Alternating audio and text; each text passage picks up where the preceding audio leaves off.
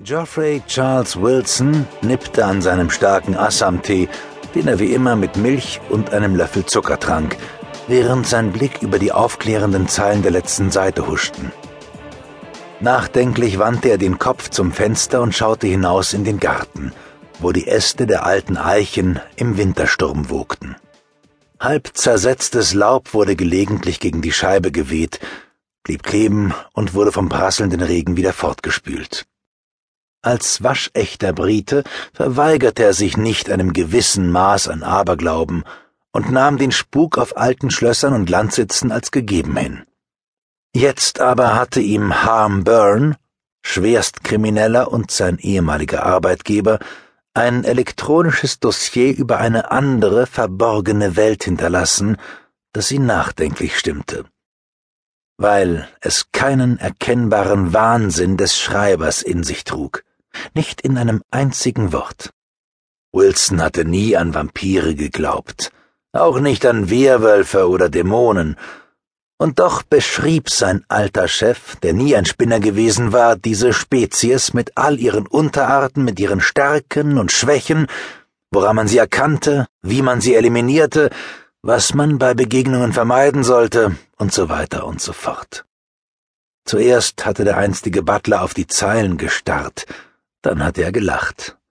Dann war er ins Wanken geraten, und jetzt befand er sich in einem merkwürdigen Zwischenzustand. Er wollte eins der Monster sehen. Wilson hatte sehr viel Geld von Harm Byrne als Hinterlassenschaft erhalten und im Gegenzug einen Auftrag bekommen. Elena Carco, ein Mädchen von knapp sieben Jahren, und ihre Mutter Emma, irgendwo um die dreißig. Sie sollte er aus der Ferne beschützen, behutsam Kontakt zu ihnen aufnehmen, sich ihnen als Freund nähern und zu einem Vertrauten werden. Wilson war der perfekte Mann für den Auftrag. Ende 40, alleinstehend, keine Kinder, gebildet und versiert, mehrsprachig und mit einem freundlichen Gesicht ausgestattet, zu dem Menschen schnell Vertrauen fassten. Er stellte die Tasse ab.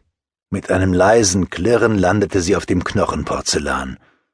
Er zögerte nicht, diesen ungewöhnlichen Auftrag anzunehmen, für den er pro Jahr eine Million Euro aus einer Stiftung gezahlt bekam. Wilson hätte es für weniger getan, loyal über den Tod hinaus und das nicht einmal wegen des Geldes.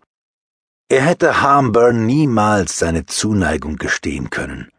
Es sickte sich nicht für einen Bediensteten und hätte auch nichts gebracht.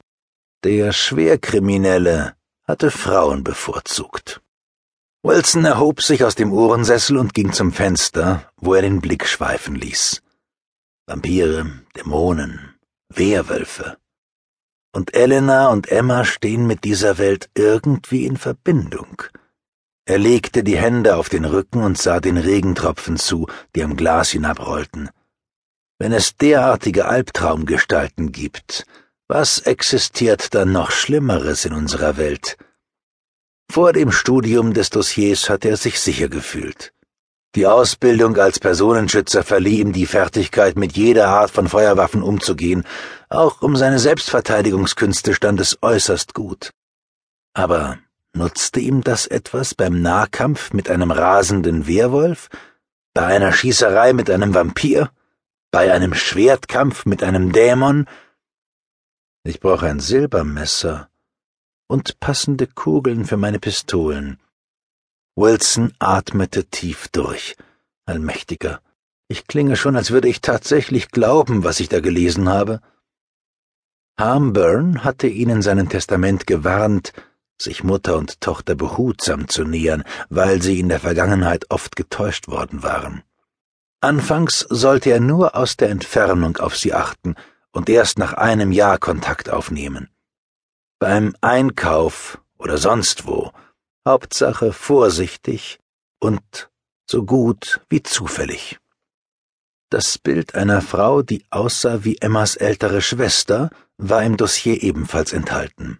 Angeblich handelte es sich dabei um eine Vampirin der Sorte Kinder des Judas, die Ahnen der beiden, und sie war die andere Beschützerin, sowie mehr als argwöhnisch. Sie tötete Verdächtige eher, bevor sie lange fragte. Skrupellos.